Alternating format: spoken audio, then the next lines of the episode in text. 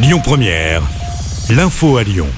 Bonjour Rémi, bonjour Jam et bonjour à tous. La gare de la Pardieu, attention, sera déserte ce soir. Il n'y a aucun train au départ et à l'arrivée de la gare à partir de 19h30. C'est en raison d'un mouvement social contre la réforme des retraites. La reprise de la circulation des trains est prévue demain matin à 6h. Demain, à l'occasion de la journée de colère cheminote. Notez que le trafic SNCF sera quasiment normal pour les TGV et comptez 4 TER sur 5 en moyenne.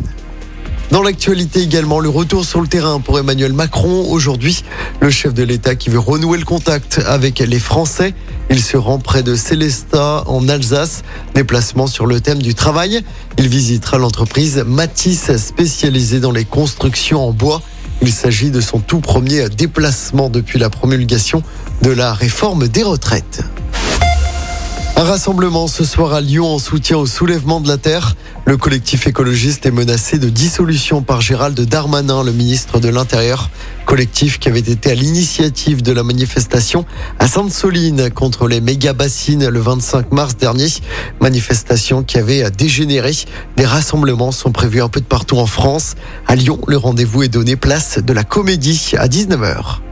Deux jeunes jugés aujourd'hui après des rodéos urbains au village des Marques de Villefontaine près de Lyon.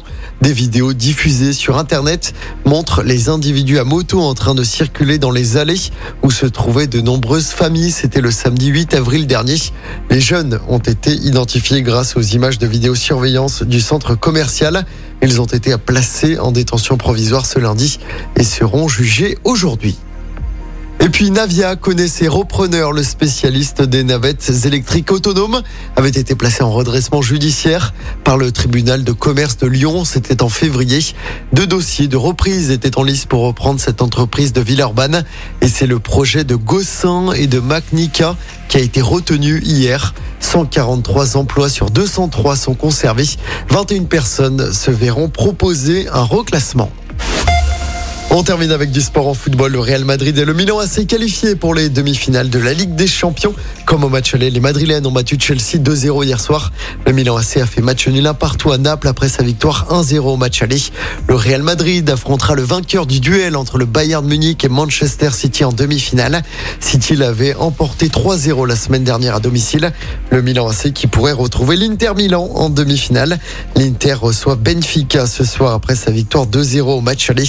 Coup d'envoi des deux matchs à 21h.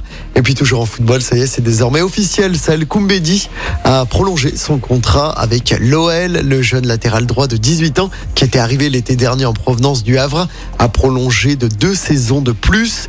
Il est lyonnais jusqu'en juin 2027. Écoutez votre radio Lyon Première en direct sur l'application Lyon Première, lyonpremière.fr et bien sûr à Lyon sur 90.2 FM et en DAB+. Lyon Première